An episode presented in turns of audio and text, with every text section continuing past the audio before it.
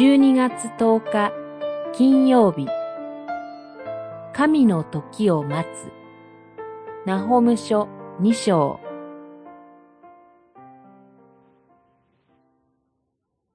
見よ、良い知らせを伝え、平和を告げる者の足は山の上を行く。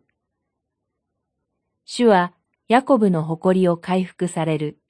イスラエルの誇りも同じように。略奪する者が彼らを略奪し、その枝を嵐はしたが。二章一節三節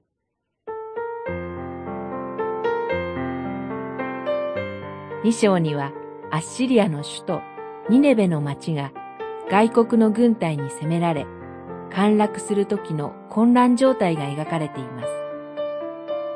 この時、すでに北イスラエル王国はアッシリアによって滅ぼされ、南ユダ王国も脅威にさらされていました。それはイスラエルが罪を犯したからです。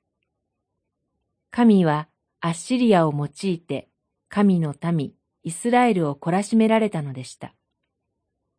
とはいえ、アッシリアの罪が許されるわけではありません。三節後半の描写は、アッシリアの略奪があまりにも残虐であり、無慈悲であったことを言い表しています。アッシリアは神の道具として用いられましたが、彼らの悪は甚だしく、決して神の喜ばれるものではありません。彼らが自らの邪悪さのゆえに滅ぼされることを通して、神の義が打ち立てられます。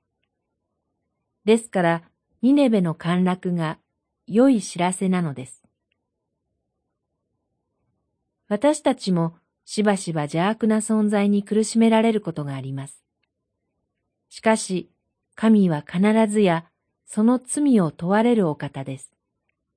また、同時に神は無意味なことは決してなさいません。その苦しみにはきっと意味があるのです。自ら悔い改めるべき点はしっかりと悔い改め、神による解決の時を忍耐強く希望を持って待ちましょう。